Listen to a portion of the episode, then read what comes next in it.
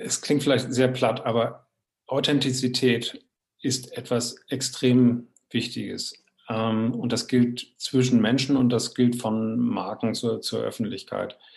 Ähm, wenn ich als Führungskraft das Vertrauen meiner Teams und meiner Mitarbeiter und Kollegen ähm, erwerben möchte, dann ist es für mich unabdingbar, dass ich auch zu Werten stehe.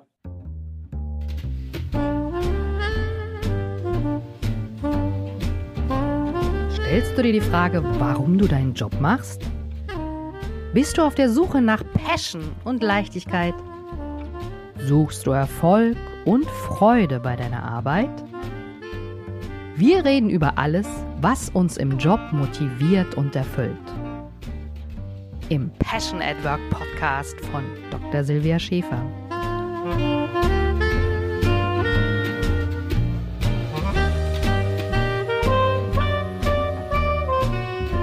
Herzlich willkommen im Passion at Work Podcast. Ich habe heute wieder einen wunderbaren Gast für euch äh, finden können. Das ist der Lars Wöpke. Er kennt sich mega aus mit Marketing und ist auch schon so ein Urgestein vom Marketing, ähm, ist jetzt seit kurzer Zeit selbstständig. Und hallo Lars, herzlich willkommen. Hallo Silvia, schön, dass ich da sein kann. Ja, sehr gerne. Ähm, ich habe dich eingeladen, weil du, wie gesagt, äh, Marketing einfach dich super gut auskennst und ähm, man hört ja immer viel mit Selbstmarketing, man muss sich in den Firmen ähm, beweisen, man muss zeigen, was man kann, damit man auf der Arbeit gut ist, man muss die Produkte entsprechend mit Kampagnen bewerben. Und mich würde mal echt so interessieren, wie sich das jetzt verändert hat im Laufe der Zeit, wenn du mal überlegst, dass, was du heute machst mit Marketing oder was du empfehlen würdest. Wie unterscheidet sich das vom Marketing, was du vor zehn Jahren empfohlen hast? Mhm. Ähm, Marketing hat sich über die Jahrzehnte eigentlich ge gewandelt und ganz früher war das, ähm, waren die Themen, über die man äh, kommuniziert hat, die wichtig waren. Ich habe ein Produkt, ich habe Persil, Waschmittel und so was und da muss ich erstmal beweisen dass, und darüber reden, dass das eine Qualität hat. So und dann, also es macht eine erstmal, es macht, was es soll und macht nichts kaputt. Mhm. Also ähm, hat man die Merkmale, die Merkmale in den Vordergrund gestellt, oder? Ja, das ging noch eine Weile so weiter, aber am Anfang war, war erstmal ähm, die, die, die Tatsache, dass es überhaupt irgendwas tut. Und dann gab, ging es um funktionale Differenzierung. Also gewaschen haben dann alle Waschmittel, aber dann äh, ging es irgendwann darum, dass dieses hier besonders einfach zu dosieren ist oder besonders äh, sparsam oder sonstige Geschichte oder für, für farbige Wäsche und besonders schön riecht. Also funktionale äh, Aspekte, die in, dann in den Vordergrund gestellt wurden. Und irgendwann wurde dann die Emotionalität entdeckt, dass es dann eben nicht nur darum geht, hm. was das Produkt macht, sondern eben auch, was es mit dir macht. Ähm, und dann, ja, dann gab es dann auch so, gerade im Waschmittelbereich, wunderbares äh, Feld. Da gab es dann die Lenore-Werbung und das gute Gewissen. Kennen die meisten Hörer wahrscheinlich nicht mehr. Genau. Aber, ähm, ich erinnere mich immer, so wo so eine Flasche in so einen Korb gefallen ist. Ich weiß nicht, wer das gemacht hat. Ja, genau. Das war so fluffig, aber das heißt jetzt, ähm, sorry, wenn ich dich unterbreche, Emotion ist immer noch wichtig beim Marketing, wenn du das so ansprichst, dass man dann alles ist wichtig. Ähm, also auch die Tatsache, dass ein Produkt eine gute Qualität hat und dass es äh, tut, was es soll und etwas besser kann als andere, das ist nach wie vor wichtig. Äh, die Sachen bauen alle so aufeinander auf und der Schwerpunkt verlagert sich, aber es geht nie was verloren. Das heißt, die Emotionalität ist, ist mit der Zeit wichtiger geworden. Ich meine, nimm Autos, da geht es dann irgendwann auch nicht mehr ähm, nur darum, ähm, welche ganzen Zusätze ein, ein Auto hat und wie langlebig es ist, sondern auch um Selbstdarstellung und äh, eine mhm. Identifikation mit einer Markenwelt und äh, gewisse Automarken, mit denen möchte ich halt assoziiert werden, weil die aspirational sind für mich und mit anderen eher nicht. Aber jetzt ja. ist in der letzten Zeit was dazugekommen ähm, und das ist jenseits der individuellen Emotionalität, also wie positioniere ich mich mit der Marke, was macht die Marke mit mir, ähm, kommt noch so eine äh, gesellschaftliche Dimension hinzu. Also wofür steht die Marke? Welche Haltung hat eine Marke? Und das ist auch ah, diese Archetypen, glaube ich, ne? Da habe ich schon ja, mal was genau. von gehört. Da geht es dann in diese Richtung hinein. Und ähm, ja, dann, dann wähle ich irgendwann als, als Konsument gar nicht mehr das Waschmittel, von dem ich glaube, dass es meine Wäsche am, am besten wäscht, sondern vielleicht das, was mit meinen Werten übereinstimmt. Weil es, äh, weil es von einer Firma ist, äh, an die ich mhm. glaube, oder weil es eben als, als äh, Marke etwas verkörpert. Schönes Beispiel ist, ist äh, also jetzt nicht Waschmittel, aber Körperpflege, ist Dove von, von mhm. Unilever, die ja vor vielen Jahren, nachdem sie jahrelang immer Probleme hatten, gegen die Niveas dieser Welt äh, anzukommen, auf einer genau. nationaler Ebene, ja, die haben dann irgendwann, und das ist schon zehn Jahre her, das ist also gar nicht so brandneu. Ja, ähm, aber das. Von dieses äh, Institute for Real Beauty zu machen und haben mhm. Haltungen angenommen und haben Statements gemacht und sind auch angeeckt. Und das ist das, was heute von mhm. Marken erwartet. Genau, aber jetzt hast du schon gesagt, ähm, die, das Unternehmen hat irgendwelche Werte, ja, und verkörpert die auch, hat die vielleicht in seinem Unternehmensslogan äh, drin, ja. Es heißt ja nicht umsonst, glaube ich, ähm, Autoemotion, ja, das sagt ja auch schon viel, ja, oder Passion vor Leichtigkeit, Passion für, ähm, für Leichtigkeit. Und da haben wir ja immer schon gleich, wenn, wenn du sowas hörst, ne, oder ähm, irgend so Slogan, hast du ja immer schon was im Kopf, ja. Und das heißt ja Marketing, dass man irgendwas zu einer Marke macht. Aber vielleicht noch mal zurück, äh, was hast du denn für persönliche Werte? Wofür stehst du denn? Und wie machst du denn mal persönliches Marketing? Weil du warst schon bei ganz vielen großen Marken auch im Einsatz. Und ähm, kannst du unseren Hörern vielleicht was mitgeben, wenn sie sich selber irgendwie positionieren wollen, was, was du da empfehlen könntest?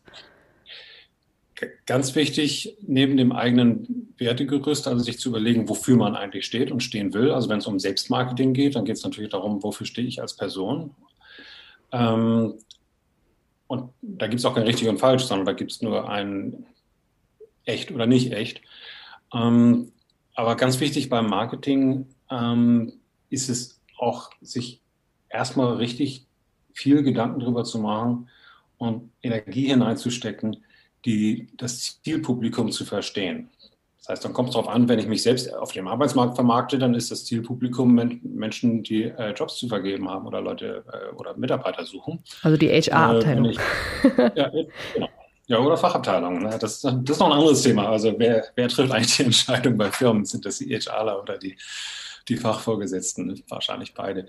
Ähm, nee, aber wenn man an Produkte denkt, die man vermarkten möchte, dann ist es eben sehr wichtig, genau zu verstehen, was die Menschen bewegt. Und das muss eben darüber hinausgehen, einfach nur zu sagen, äh, die Menschen, um, der, um auf das Waschmittel zurückzukommen, die Menschen wollen, dass die Wäsche sauber wird. Das reicht nicht sondern die wollen auch, dass, dass die Umwelt geschützt wird und die wollen mhm. auch, dass die Leute, die im Supermarkt neben ihm stehen, nicht die Nase rümpfen, was man da für ein komisches äh, Zeug in seinen Einkaufswagen legt und so weiter und so weiter. Ähm, das heißt, ich muss auf einer auf verschiedenen Ebenen die Gefühlslage des Zielpublikums, der Menschen verstehen. Und das nennt man dann immer so schön Consumer Insight. Und das wird oftmals etwas etwas stiefmütterlich behandelt und da sind auch viele Methoden im Umlauf, Marktforschungsmethoden, mhm. die das zu einem gewissen Grad leisten können, aber andere Sachen dann eben nicht. Das heißt, da, da gibt es heute auch gerade mit äh, in der digitalen Welt viel mehr Möglichkeiten über Social Listening und äh, viele Dinge rauszufinden, was die Leute wirklich bewegt und nicht nur, was sie genau. Umfragen zu also was ich ja immer merke, ist, die Leute greifen zu den Sachen, die für sie so einen Wow-Effekt haben, ne? wo sie quasi nochmal was on top draufkriegen. Also ich sage jetzt mal ein Beispiel, der Kaffee schmeckt und der schmeckt auch gut und der macht auch wach.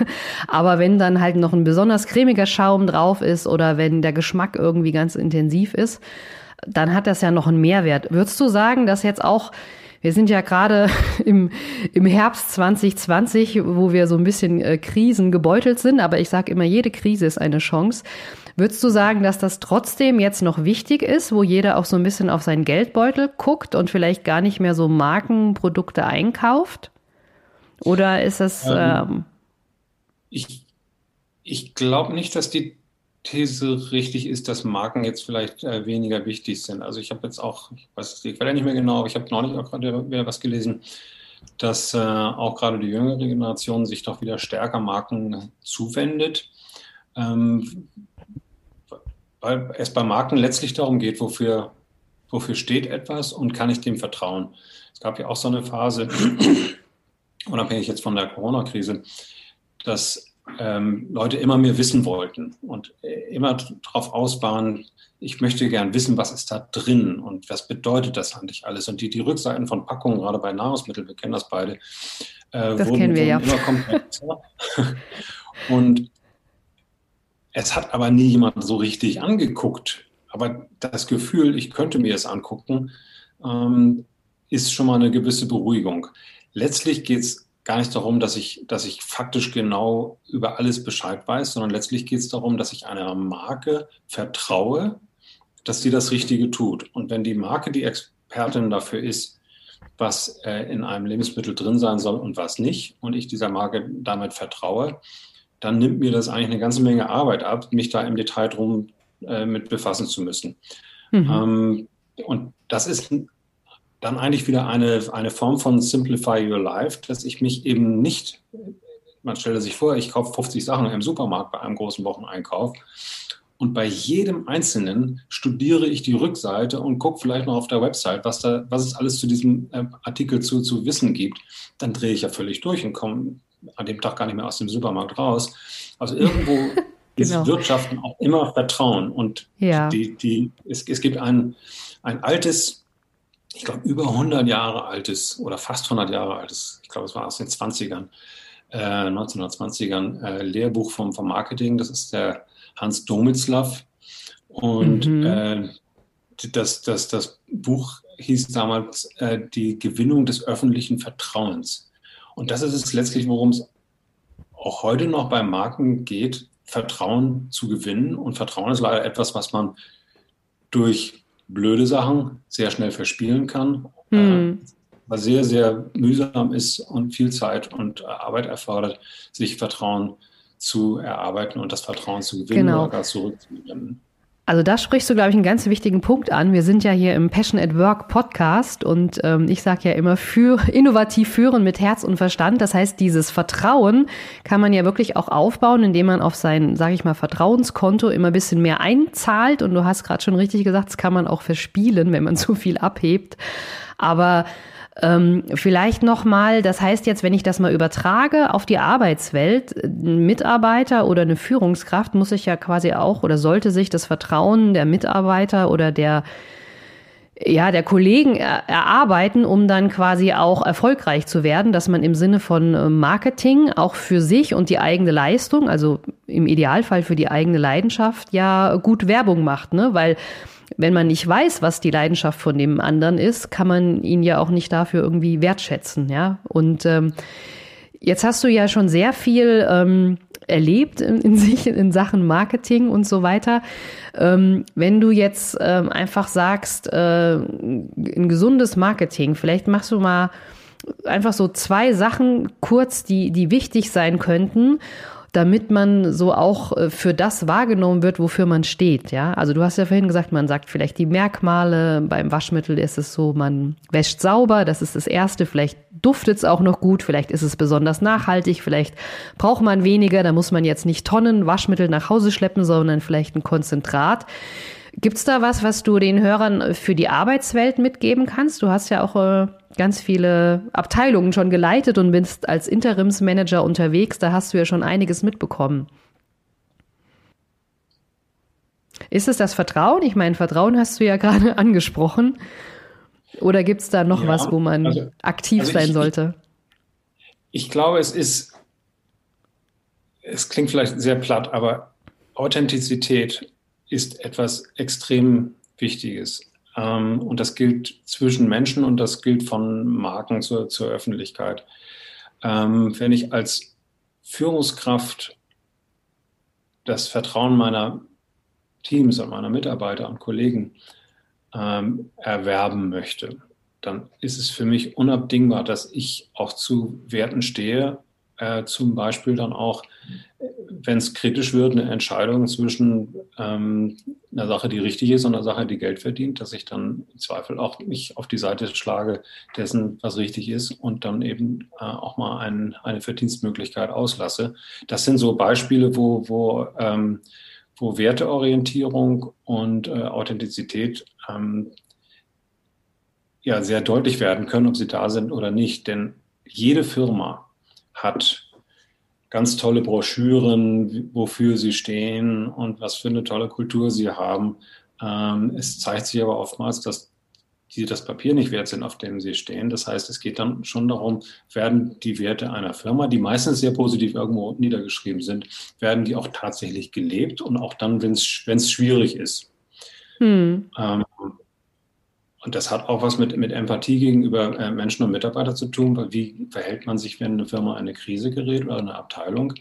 Äh, lässt man dann einfach die Leute fallen oder findet man Wege, dass, äh, dass, dass alle dort äh, vernünftig äh, aus dieser Krise wieder rauskommen? Also ich, ich glaube, dass sich, dass sich Charakter in der Krise zeigt.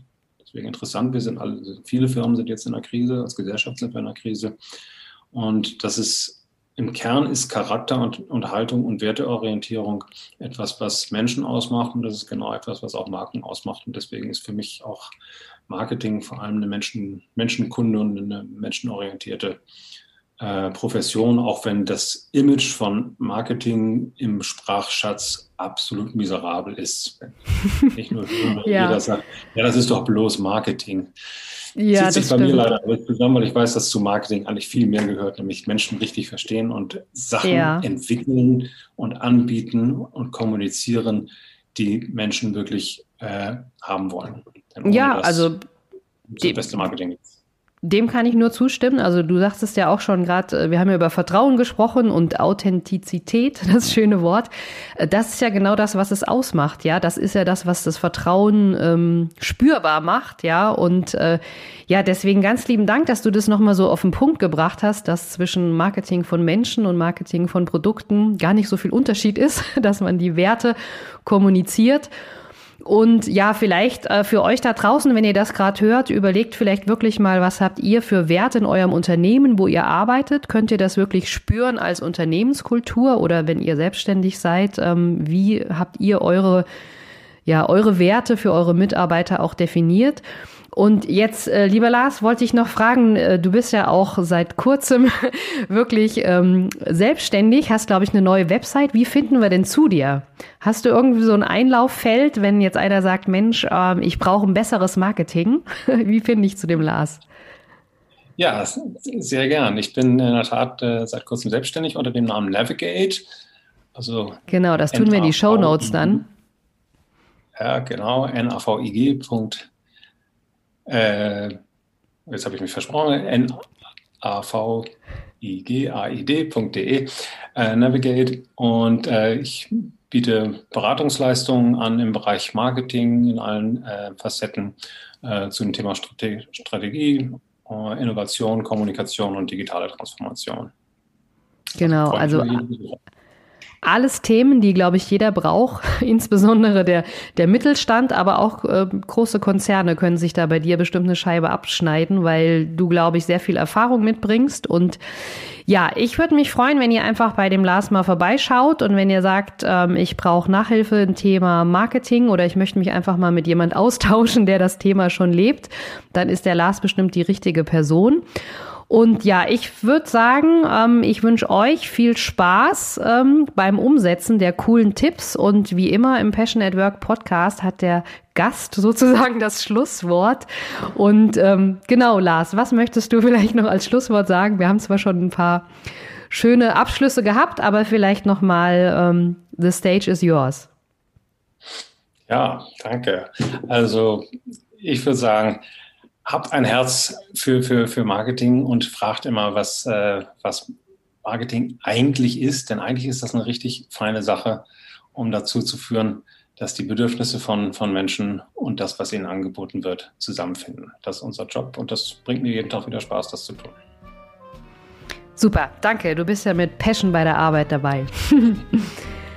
Klar.